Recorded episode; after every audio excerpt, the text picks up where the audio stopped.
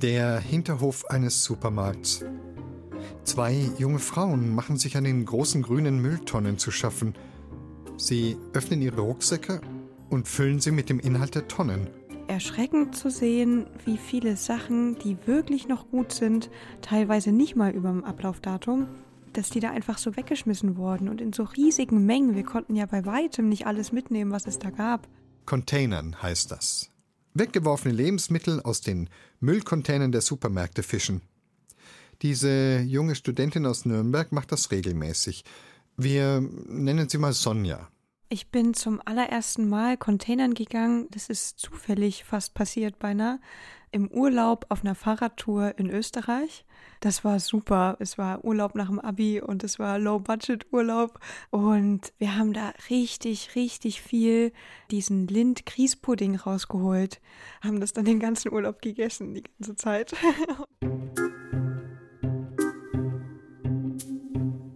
In Deutschland ist es verboten, das Mitnehmen von weggeschmissenen Lebensmitteln, Diebstahl oder auch Hausfriedensbruch. Auch Sonja weiß das. Ich gehe jetzt immer noch in Nürnberg-Containern und mir ist sehr bewusst, dass das illegal ist. Aber ich sehe, dass da halt so viele Lebensmittel weggeschmissen werden und das finde ich nicht in Ordnung, zumal wir ja wirklich Ressourcenprobleme haben auf dieser Welt. Sonja geht meistens mit ihren Mitbewohnern Containern.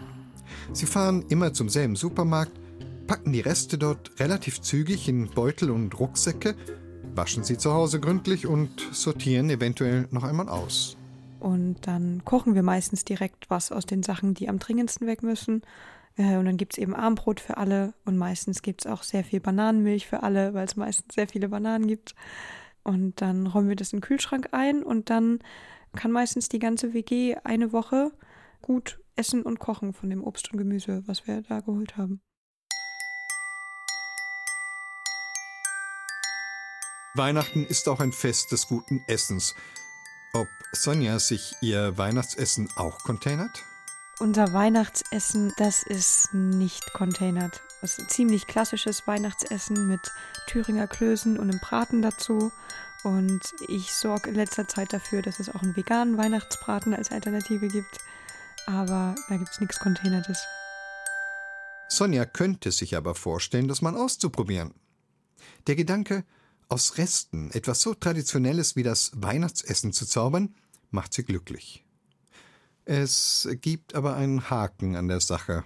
Die Sache ist, dass man beim Containern nicht planen kann, was man da kriegt. Und wenn man da jetzt ein besonderes Essen haben möchte oder ein besonderes Rezept im Kopf hat, dann wird es wahrscheinlich nicht funktionieren. Containern ist Resteverwertung. Aber die Reste machen Sonja glücklich, restlos glücklich.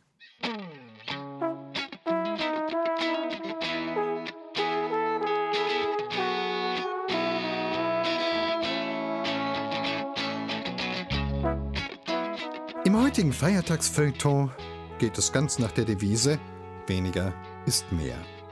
Oder nicht einmal, nicht zweimal, sondern mehrmals nutzen, restlos glücklich sein eben. Unsere Geschichten verändern vielleicht heute ein klein wenig ihren Blick auf Weihnachten. Vielleicht gehören sie aber auch zu denen, die schon immer sagten, dass man nicht viel braucht, um glücklich zu sein. Ich bin Ivan Ahrens. Schön, dass Sie dabei sind.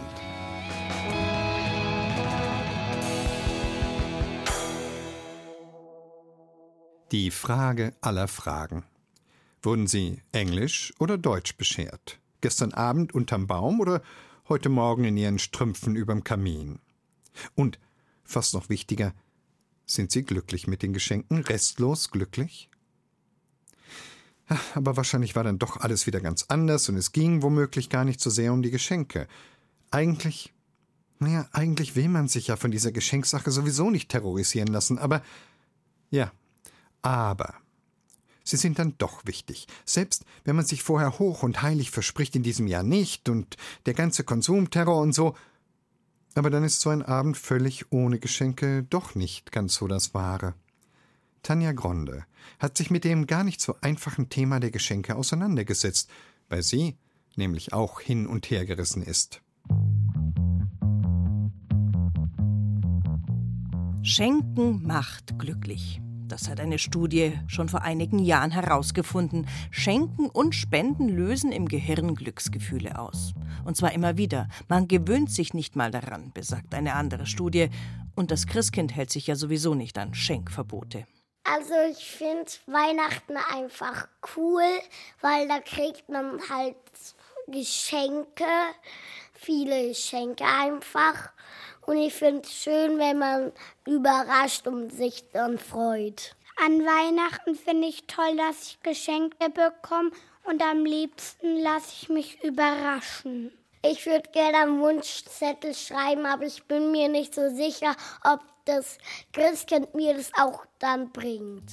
Für Gustav und Johannes ist vor Weihnachten klar, das Christkind kommt. Hoffentlich. Diese Spannung, diese Vorfreude macht doch auch Weihnachten aus. Allerdings werden Wunschzettel im zunehmenden Alter der Kinder immer länger, ähneln eher Bestelllisten oder Einkaufszetteln. Also höchste Zeit, einen Gang runterzuschalten, vielleicht sogar in den Leerlauf? Den Erwachsenen nichts beim Christkind besorgen? Angefangen damit hat vor einigen Jahren meine Schwester. Ja, auf die Idee kam ich deswegen, weil es immer vor Weihnachten total stressig ist, noch die letzten Geschenke zu kaufen und man hat eigentlich mit Adventsbesinnungs- und Weihnachtsfeiern genug zu tun.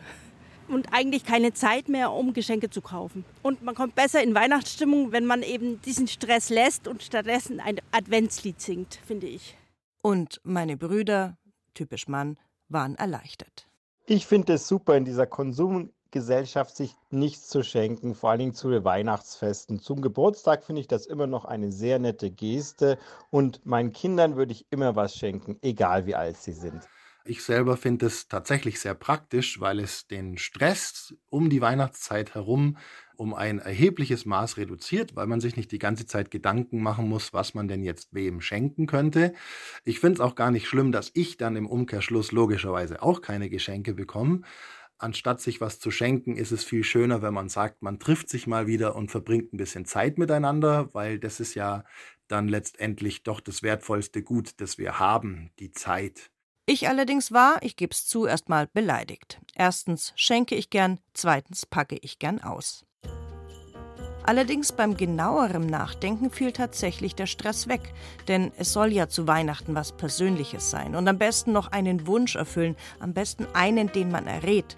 Tief in mir schlummert ein kleines Kind, das vom Christkind träumt, das alle Wünsche kennt, sogar die, die man selbst noch gar nicht weiß. Was können Geschenke Freude auslösen und Enttäuschung?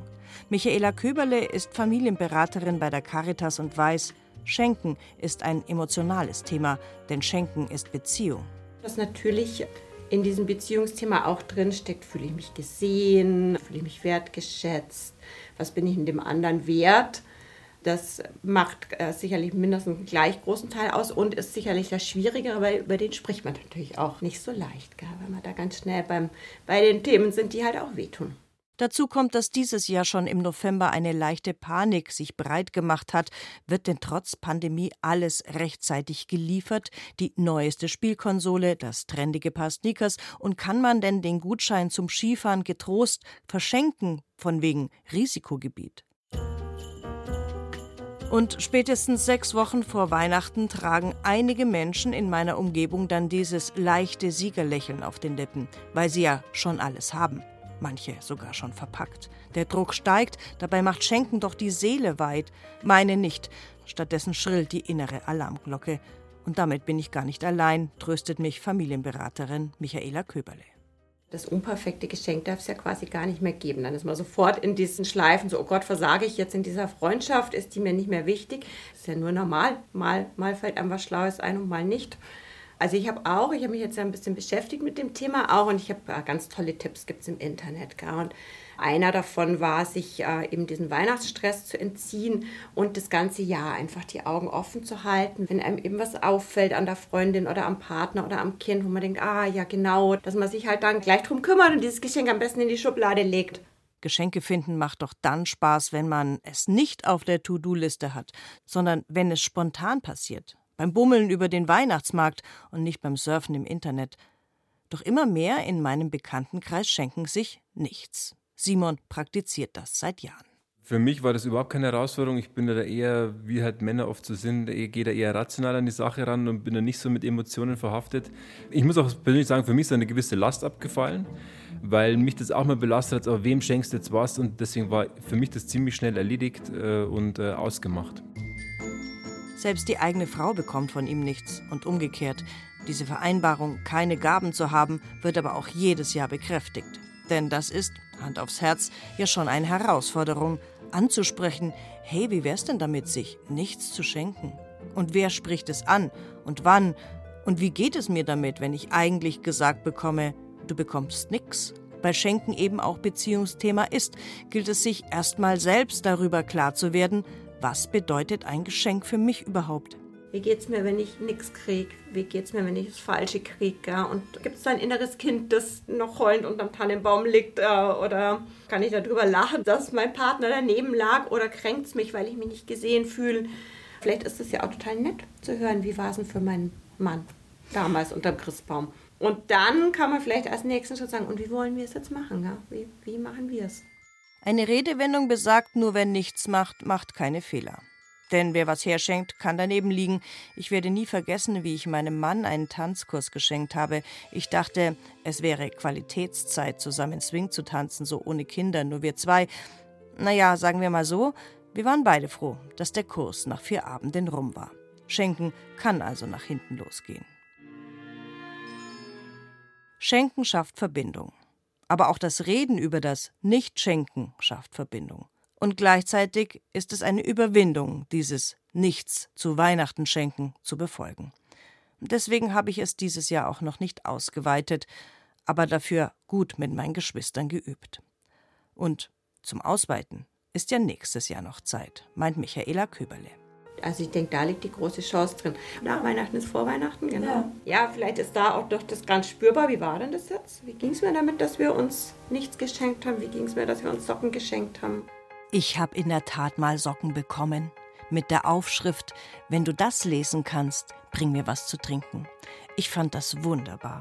Insofern, Socken können auch ein schönes Geschenk sein. Aber sie können auch ein gutes Nicht-Geschenk sein. In diesem Sinne, nur kein Stress mit dem Nicht-Schenken, weil am Ende zählt doch die Gedanken, die der andere sich gemacht hat. Sowohl wenn er was besorgt hat oder wenn es auch nur in Anführungszeichen eine liebevolle Umarmung ist mit leeren Händen, aber dafür mit vollem Herzen.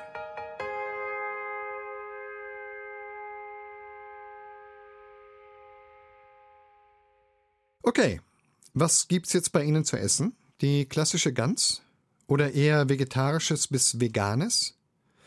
Wir haben eigentlich vergessen, dass Essen restlos glücklich machen kann. Stattdessen ist Essen ein intellektuelles Thema geworden. Wir hadern immer damit. Zu viel, zu schlechte Qualität, Fleisch, Zucker und eigentlich haben wir sowieso selten wirklich Hunger. Wann waren Sie das letzte Mal so hungrig, dass ein frisches Butterbrot mit Schnittlauch Sie restlos glücklich machen konnte? Wann haben Sie sich das letzte Mal so richtig und völlig ohne schlechtes Gewissen auf das Weihnachtsessen gefreut? Es wäre nicht schlecht, sich heute einfach glücklich essen zu können, oder? Elmar Tannert kommt hier mit einer Ehrenrettung der Weihnachtsschlemmerei. Zum Glück. Wenn man etwa 1000 Kilometer nach Norden reist und zugleich 100 Jahre in der Zeit zurück, landet man in der Welt von Michel aus Lönneberger.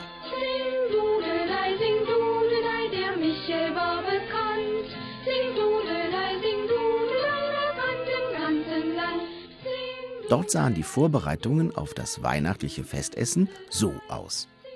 Nach heutigen Maßstäben eine fettige, zuckrige, ungesunde Kalorienorgie. Das große Weihnachtsschwein wurde geschlachtet. Und nun hatte man selbst kaum noch Platz in der Küche zwischen all den Fleischwürsten, den Klößen, den Bratwürsten und Leberwürsten, die sich neben Schinken und Sülze und gepökelten Schweinsrippen drängten. Dünnbier gehörte auch dazu, wenn Weihnachten war. Das hatte Michels Mutter in dem großen Holzbottich im Brauhaus gebraut. Gebacken wurde, dass einem schwindlig werden konnte. Sirupbrot, feines Roggenbrot und Safranbrot und Weizenbrot und Pfefferkuchen und besonders gute kleine Brezeln und Sahnebaises, bunte Kekse und Spritzgebäck. Ja, aufzählen kann man nicht alles. Damals wäre niemand auf die Idee gekommen, darüber nachzudenken, ob er mit einem solchen Weihnachtsessen seiner Gesundheit schadet. Weder gab es täglich neue ernährungswissenschaftliche Studien über das gesundheitliche Schädlichkeitspotenzial von Lebens- und Genussmitteln, noch das Internet, das die Glaubenssätze der Wissenschaft in jeden Haushalt transportiert. Man aß eben das, was man hatte. Und was auch schon die Eltern und Großeltern gegessen hatten, ohne einen Gedanken an womöglich gesündere Alternativen zu verschwenden. Heute ist es anders. Was gestern noch verdammt wurde, wird heute zum gesundheitlichen Heilsbringer erhoben und morgen womöglich erneut verteufelt. Fett macht dick. Nein, Fett macht nicht dick. Mit täglich 30 Milliliter Rapsöl wird man schlank. Zucker führt zu Übergewicht, Bluthochdruck und Diabetes. Zucker ist ein Heilmittel, Pflanzliche wirkt Fette sind antibakteriell gesund, und hilft bei Fette sind. Nicht Milchfette wirken antibakteriell Zucker und macht glücklich. Nein, Zucker macht süchtig. Nur ungesättigte Fettsäuren sind gesund. Gesättigte Fettsäuren treiben Gesättigte den Cholesterinspiegel Fettsäuren in schaden die Höhe. nicht. Sie Zucker macht schlaff, antriebslos, müde, depressiv Nein, und ganz krank. falsch. Zucker hilft dem Körper, das Glückshormon Serotonin zu bilden. Aber maximal 60 Gramm Süßigkeit pro Tag genügen fürs Glück. Ja, Gott, alles ist ungesund, wenn man es in großen Mengen zu sich nimmt und ich würde Zucker nicht per se verteufeln. Ich benutze auch gerne Honig, aber Zucker ist bei den richtigen Speisen auch absolut notwendig. Und ich finde es immer schwierig, wenn irgendwelche einzelnen Lebensmittel herausgegriffen werden, die dann plötzlich verteufelt werden. Das ist aus meiner Sicht völliger Schwachsinn. So sollte halt auch Ernährung sein, dass wir uns halt einfach vielfältig ernähren und das schließt auch mal das ungesunde Essen ein. Das ist halt einfach nur eine Frage vom Maß. Man darf das durchaus mal konsumieren und essen. Janina Dotzauer und Anders Möhl aus Nürnberg haben gemeinsam, dass sie beide ein Doppelleben als bildende Künstler und als autodidaktische Kulinariker führen. Anders Möhl, gelernter Hauswirtschafter und leidenschaftlicher Koch, kreiert Menüs für Festgesellschaften in der Galerie Bernsteinzimmer. Janina Dotzauer ist mit ihrer mobilen Fahrradküche auf Festivals unterwegs und gibt Kochkurse am Nürnberger Bildungszentrum. Ihnen beiden liegt eine ebenso genussreiche wie gesunde Ernährung am Herzen, und beide sehen den Gesundheitsaspekt auf einer anderen Ebene als der des Fett- oder Zuckergehalts. Gesund ist eigentlich immer alles, was schmeckt. Und nur sind die meisten Leute nicht verwöhnt. Also durch diese ganzen Fertignahrung wird nur vorgegaukelt, dass irgendetwas schmeckt. Man merkt aber, dass ein Fleisch zum Beispiel einen anderen Geschmack hat, wenn es zum Supermarkt kommt oder vom Metzger, der über Tiere verfügt, die tatsächlich auf einer Weide waren. Man isst nicht nur, um sich am möglichst gesunden Leben zu erhalten, weil es dafür ohnehin kein Patentrezept gibt, sondern man isst auch für die Seele. Also ich bin überzeugt davon, dass gesunde Ernährung auf jeden Fall den Organismus positiv beeinflusst. Allerdings finde ich auch, dass man ein gesundes Verhältnis dazu haben sollte. Und das schließt meiner Meinung nach auch Sünden mit ein, wie Naschen und mal einen Burger essen oder so. die ganzen Leute, die zu Weihnachten alleine hocken, die traurig sind, die keinen haben, den sie bekochen haben, die nicht bekocht werden, die keine Plätzchen backen, keine Plätzchen geschenkt kriegen, die Leute, die einfach in dieser trüben Jahreszeit merken, dass sie völlig alleine sind. Das ist ein wirkliches, ernsthaftes Problem, nicht die, eine Überernährung bei uns in unserem Breiten. Esst, esst, was ihr könnt. Feiert, feiert einfach. Es ist so schön. Der Glücksaspekt des Weihnachtsessens führt wieder zurück zu Michel aus Lönneberger. Als die Eltern am zweiten Weihnachtsfeiertag auf Verwandtschaftsbesuch waren, befreite er zusammen mit Knecht Alfred und Schwester Klein Ida die darbenden alten Leute aus dem Armenhaus, holte sie zu sich nach Hause und tischte ihnen auf, was die Speisekammer hergab. Und das war eine ganze Menge. Die armen Leute, acht an der Zahl, bekamen Eine Schüssel mit Blutklößen. Eine Schüssel mit Schweinswürsten. Eine Schüssel mit Sülz. Eine Schüssel mit Eine Schüssel mit Leberpastete. Eine Schüssel mit Eine Schüssel mit gepökelten Schweins. Eine Schüssel mit frischer Eine Blutwurst. Schüssel mit frischer Eine Schüssel mit Leberwurst. Heringssalat. Eine Schale mit Erdbeerkompott. Eine Schale mit Ein Ingwerbirnen. Krug mit Wacholderbier. Und Ein kleines, im Ganzen gebratenes Spanferkel, die Augen aus weißem Kandiszucker. Gut möglich, dass Michel aus Lönneberger mit dieser Weihnachtsfressorgie dafür gesorgt hat, dass sich die Gicht- und Diabetesleiden der alten Leute verschlimmern. Aber auf der Glücksebene hat er ganz gewiss eine gute Tat begangen. Übrigens stammt die zitierte Passage aus der Ausgabe von 1972. Vielleicht muss man damit rechnen, dass sie in einer Neuauflage des Buches nicht mehr enthalten ist oder allenfalls in zensierter Form nach den Maßgaben der ernährungspolitischen Correctness. Damit zarte vegane Kinderseelen von den geschilderten Ernährungssünden nicht für ihr Leben traumatisiert werden. Wobei man eines nicht vergessen darf: Damals in Lönneberger stammten natürlich alle Lebensmittel aus biologischer Landwirtschaft. Sie hören das Feiertagsfeuilleton in der Zeit für Bayern auf Bayern 2. Und es soll Sie heute restlos glücklich machen. Jedenfalls wünschen wir uns das. Denn restlos glücklich ist unser Motto für diesen ersten Weihnachtsfeiertag. Wir können es brauchen, das Glück, oder? Ja, nah beim Weihnachtsbaum haben Kokonami gesungen. Es gibt wahrscheinlich nicht so viele Traditionen, die unsere Liebe zur Natur und unsere gleichzeitige Entfremdung von ihr so perfekt spiegeln wie unsere Weihnachtsbäume. Wir holen uns ein Stück Wald ins Wohnzimmer und gleichzeitig wissen wir, nachhaltig ist das nicht. Schon übermorgen werden die Fichten und Tannenhaufen am Straßenrand wieder in ungeahnte Höhen wachsen. Die Bäume macht das sicherlich nicht glücklich. Aber uns? Tobias Föhrenbach hat sich mal bei Leuten umgehört, die sich um das Glück der Weihnachtsbäume kümmern.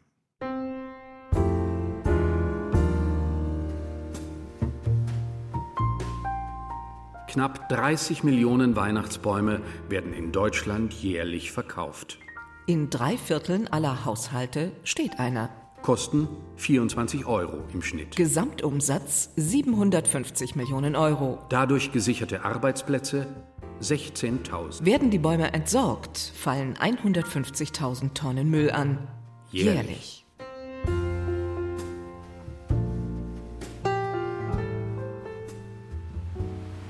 Wo sind wir denn jetzt gerade, Frau Münch?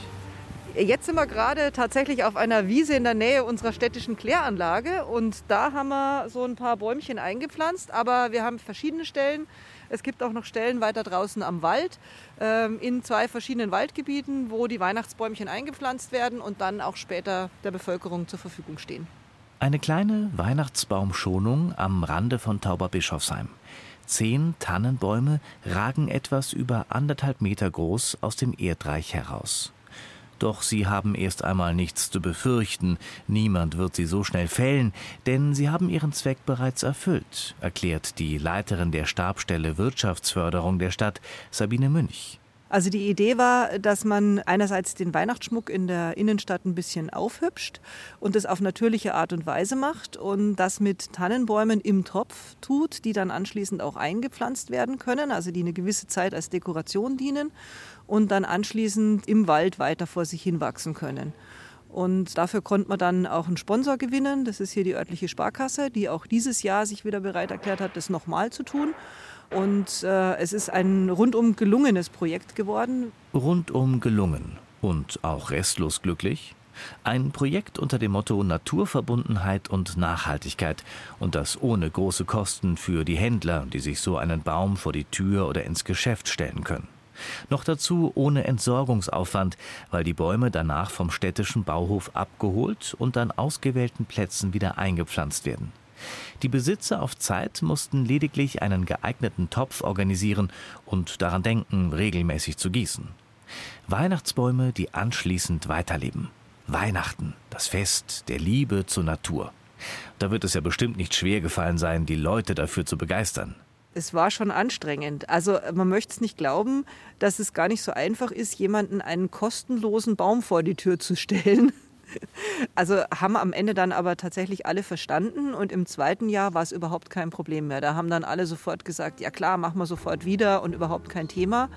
Und die mussten auch die Dekoration in Form von einer äh, Lichterkette mit Akkus, die immer wieder geladen worden sind an der Steckdose, damals kaufen und die werden auch wieder verwendet. Weihnachtsbäume brauchen Platz.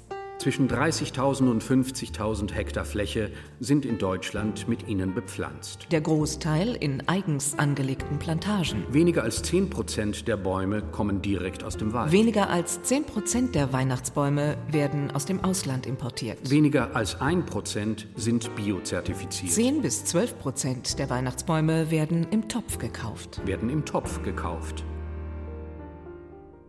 Durch Leihbäume Müll sparen und so Entsorgungsbetriebe entlasten. Das ist doch eigentlich ein recht stimmiges Konzept.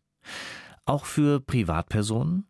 Die Leihanbieter in Deutschland sind rar gesät und man sollte sich mit den Serviceleistungen genauer beschäftigen.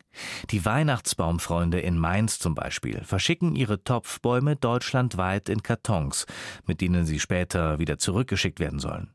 Sie haben extra darauf geachtet, dass ihre Nordmantannen auch im Topf gewachsen sind, anders als einfach nur in den Topf gesteckte Bäume, die bereits zu sterben beginnen, sobald sie aus der Erde gezogen werden. Und auch die Betreiber des Online-Shops Paderbäumchen in, klar, Paderborn haben mit der Zeit ihre Erfahrungen gemacht, wie das nachhaltige Konzept besser aufgehen kann, erklärt Betreiberin Britta Horstschäfer. Wenn man das jetzt nur als reinen Marketing-Gag sehen würde, wäre das auf Dauer gesehen schon witzlos. Also das muss schon ein ernsthaft gemeintes Konzept sein, gerade was so das Überleben anging. Also im ersten Jahr war das schon recht mager, da viele Kunden das mit dem Gießen noch nicht ganz so ernst genommen haben. Ja, und das haben wir seit ich sag mal, 2015 auf jeden Fall optimiert und haben da auch gemerkt, dass die Bäume dadurch eine bessere Chance haben zum Überleben. Der Weihnachtsleihbaum, eine Frage des Vertrauens. Denn wer etwas verleiht, hofft natürlich auch, dass es von den anderen dementsprechend gepflegt wird und heil wieder zurückkommt. Weihnachten, das Fest der Achtsamkeit. Und natürlich spielt die Regionalität eine entscheidende Rolle. Verleihen gerne, aber vielleicht eher nicht so weit weg. Denn aus ökologischer Sicht ergibt es natürlich wenig Sinn, sich den Leihbaum mit einer Spedition durch die ganze Republik schicken zu lassen. Der Konsument braucht Unterstützung. Meint Johannes Wallacher, Professor für Wirtschaftsethik an der Hochschule für Philosophie in München. Es gibt diesen Begriff der Konsumarbeit. Das heißt, wenn wirklich jemand verantwortlich konsumieren will, muss er sich Arbeit machen und möglichst die Informationen zu beschaffen, die er braucht, um eine verantwortliche Entscheidung treffen zu können. Klar, Augen auf, Hirn an und immer den Blick fürs Ganze haben. Das klappt in Tauberbischofsheim seit Beginn der Aktion Nachhaltiger Weihnachtsbaum ganz gut. Absolut. Also der Sponsor hat sich nicht nur dieses Jahr, sondern auch signalisiert, dass das so ein kleines Dauerprojekt werden könnte. Also ein schönes Projekt, was man auf Dauer einflechten kann und wo auf Dauer ja auch was fürs Klima getan wird, wenn die Bäume weiter wachsen können. Gemeinsam wachsen, gemeinsam groß und stark werden. Weihnachten, das Fest der Familie. Und diese lebendige Weihnachtsbaumfamilie bei der Kläranlage von Tauberbischofsheim könnte also in den kommenden Jahren weiteren Zuwachs bekommen. Die bleiben jetzt hier stehen, bis sie letztendlich reif zum Fällen sind. Also die, wenn man so sehen kann, ein, zwei, drei Ringe, so 20 Zentimeter, 30 Zentimeter pro Jahr, dann steht der hier noch 10, 15 Jahre. Die stehen jetzt hier noch zehn Jahre. Ja, bis die richtig groß sind, weil wir brauchen natürlich große Bäume zur Dekoration. Von unserem städtischen Rathaus meinetwegen oder vom Eingang von unserem Klosterhof. Und dann kommen sie da zum Einsatz. 30 Bäume waren es. Und einen haben wir tatsächlich verloren. Der ist am 23. Dezember verschwunden. Also den hat sich wohl einer nach Hause geholt. Aber das ist auch in Ordnung. Hoffentlich wächst er im Garten weiter.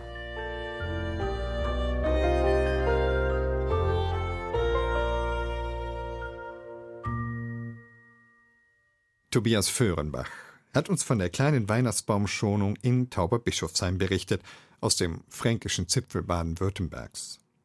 Wenn es um Berufe geht, die einen glücklich machen, fällt einem sicher nicht als erstes die Archäologie ein. Aber falsch gedacht. Es gibt da so eine unscheinbare Tongrube im Ostallgäu. Und da hat man im Jahr 2015 Überreste eines Menschenaffen gefunden, rund 11,5 Millionen Jahre alt. Danuvius Guggenmosi nennen ihn die Menschen aus dem 21. Jahrhundert. So eine Ausgrabung ist ein Knochenjob und hört sich vielleicht trocken an, aber dieser Fund führt womöglich dazu, dass die Geschichte der Menschwerdung umgeschrieben werden muss. Und was, was feiern wir an Weihnachten anderes als die Menschwerdung? Doris Bimmer über Reste prähistorischen Lebens, die glücklich machen.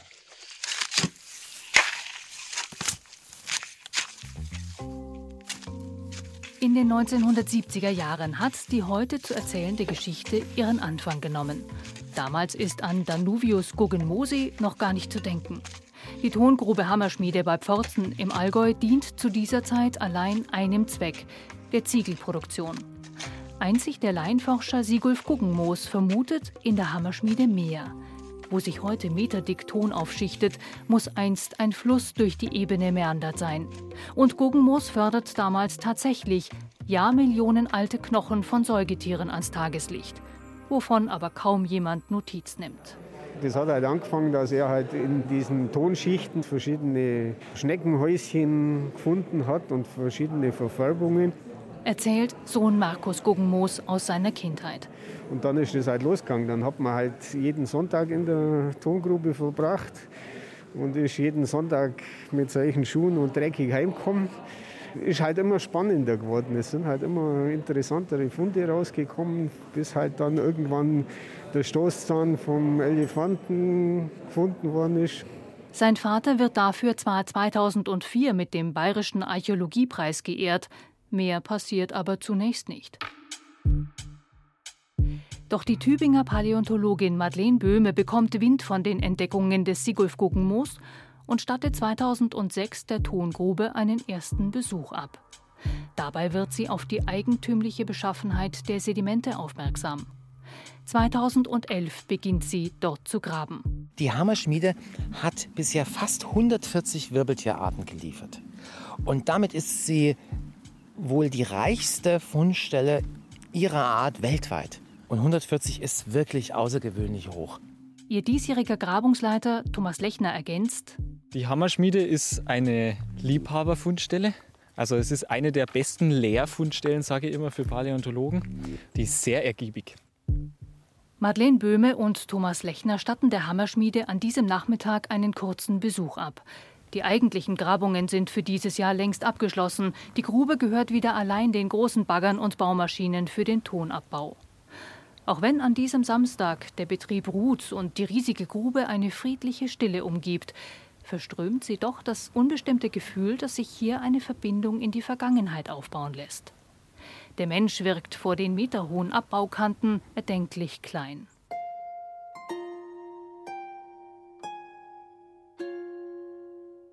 Es ist ein erstaunlich heißer Herbstmorgen vor 11,6 Millionen Jahren. Das Panorama der Alpen zeichnet sich im Süden in rund 50 Kilometern Entfernung scharf am Horizont ab. Auf den höchsten Gipfeln, oberhalb von 2500 Metern, liegt der erste Schnee. Die Luft flirrt an einigen Stellen über der offenen, nur spärlich mit Bäumen bestandenen Graslandschaft, die sich bis zum Fuß der Berge erstreckt. Einige Kilometer weiter durchzieht die Landschaft eine dunkelgrüne, dicht bewachsene Ader. Der meandrierende Grünstreifen verdankt seine Existenz einem schmalen Flusslauf, der seinen Ursprung im hügeligen Voralpengebiet hat. Im feuchten Boden sind Spuren einhufiger Tiere zu sehen. Sie stammen von großen Waldpferden. So malt sich Madeleine Böhme die Flusslandschaft der Hammerschmiede vor über elf Millionen Jahren aus, in ihrem Buch Wie wir Menschen wurden. Eine aufwendige Rekonstruktionsarbeit. Beide Flüsse haben ein was gemeinsam, Mindel und Günz, dass sie nicht in den Alpen entspringen. Und genau das ist der Punkt. Also unser Fluss entsprang nicht in den Alpen, sonst hätte er nämlich die Gesteine und Gerölle aus den Alpen dabei. Und dann geht es weiter. Okay, aber er ist trotzdem breit, der Fluss. Also muss vielleicht das Einzugsgebiet groß sein, die Regenmengen groß sein und so weiter. Die Hammerschmiede erweist sich, wenn auch nach einer längeren Geduldsprobe, als ein echter Glücksgriff. Dass natürlich ein Danuvius zu finden ist, das war keinesfalls in unserer Vorstellung. 2015 wird der Oberkiefer eines Menschenaffen entdeckt. Und es beginnt ein Wettlauf mit der Zeit, beziehungsweise gegen die wirtschaftlichen Interessen des tonabbauenden Unternehmens. In einer brachialen Hauruck-Aktion sichert sich Böhme deshalb im Mai 2016 rund 25 Tonnen Ton. Plötzlich ertönt ohrenbetäubender Lärm. Er klingt wie menschliche Kampfschreie. Auf einem dicken Ast sitzt sprungbereit eine Katze, groß wie ein Leopard. Direkt unter ihr, in einem Vorhang aus Lianen, entdecken wir den Schreihals. Ein Menschenaffe, männlich. Vielleicht sogar Udo. Es kommt einem so vor, als ob er in den Pflanzen steht, denn seine Knie und Hüften sind komplett gestreckt, ungewöhnlich für einen Menschenaffen. Im Radio laufen die Lieder von Udo Lindenberg. Mit seinen Songs im Ohr schält sie den nächsten großen Fund aus der Erde. Ein dunkelbraunes Stück Knochen samt kräftiger Zähne. Größe und Form lassen für ihr geschultes Auge keinen Zweifel zu. Das ist der zum Oberkiefer passende Unterkiefer. Es folgen Elle, Oberschenkel, Kniescheibe. Also es ging dann rasend schnell, weil die lagen nah beieinander. Sodass wir also mehrere solche Momente haben. Und das ist natürlich am Anfang, weiß man gar nicht, wie glücklich man sein soll. Beim zweiten Fund stockt einem der Atem, weil man weiß, jeder Hammerschlag, jeder Spachtelbewegung kann den nächsten. Und dann geht es weiter und es hörte nicht auf. Leider wurden wir dann eben durch das Wetter, mussten wir aufhören 2017. Dann kam Bautätigkeit, also Abbautätigkeit, sodass wir also dann insgesamt nur 15 Prozent des Skeletts gefunden haben und die 85 fehlenden sind dann, waren dann für immer verloren. Es ist der 17. Mai 2016, der 70. Geburtstag von Udo Lindenberg. Deshalb wird der 21 Knochen umfassende Skelettfund nicht nur auf Danuvius Guggenmosi getauft, sondern erhält zudem den Beinamen Udo. Insgesamt findet Madeleine Böhmes Team über die Jahre 37 Knochen von vier Individuen. Später wird sich zeigen, es ist eine wissenschaftliche Sensation. Aufgrund des Alters, des Fundorts Mitteleuropa und nicht zuletzt durch Udos aufrechten Gang. Heute gilt Danuvius Guggenmosi nach der Einschätzung vieler in der Forschung als bisher fehlendes Bindeglied zwischen Menschenaffe und Mensch. Menschenaffe haben ist das eine. Aber es war verrückt zu glauben am Anfang, dass der zweibeinig war, weil es gibt ja keine zweibeinigen Menschenaffen. Kannte man bis dahin ja nicht. Ne? In solchen Momenten ergeben sich für die Paläontologin aus ihrer Entdeckung des aufrecht gehenden Menschenaffen, der vor über elf Millionen Jahren in Mitteleuropa lebte, viele Fragen. Wissenschaftlicher, aber auch philosophischer Natur. Wie viele genetische Gemeinsamkeiten hat der moderne Mensch mit Danuvius? Wo steht er im Stammbaum? Oder wie modern sind wir Menschen? Wie evolviert? Diese Fragen werden nie abschließend geklärt sein können. Also das sage ich jetzt mal auch wieder aus philosophischer Perspektive. Es gibt immer Phasen im Leben eines Wissenschaftlers, wo man vielleicht zufrieden ist mit einem erreichten Antwortstand, aber dann sind Kollegen nicht zufrieden. Dann geht es da wieder weiter. Nein, also äh, wir müssen uns davon trennen, zu glauben, es gäbe endgültige Antworten. Die endgültige Antwort, wenn Sie die suchen, gehen Sie zum Pfarrer. Wenn Sie aber eher einen Diskurs von Möglichkeiten wünschen, dann fragen Sie einen Wissenschaftler.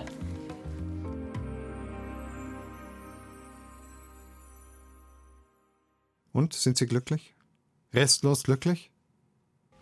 Naja, es wäre vielleicht auch ein bisschen viel verlangt von einer Sendung. Aber ich hoffe sehr, dass dieser Tag Sie restlos glücklich machen kann, ob mit oder ohne Geschenke, ob mit oder ohne Baum. Frohe Weihnachten wünscht Evan Ahrens.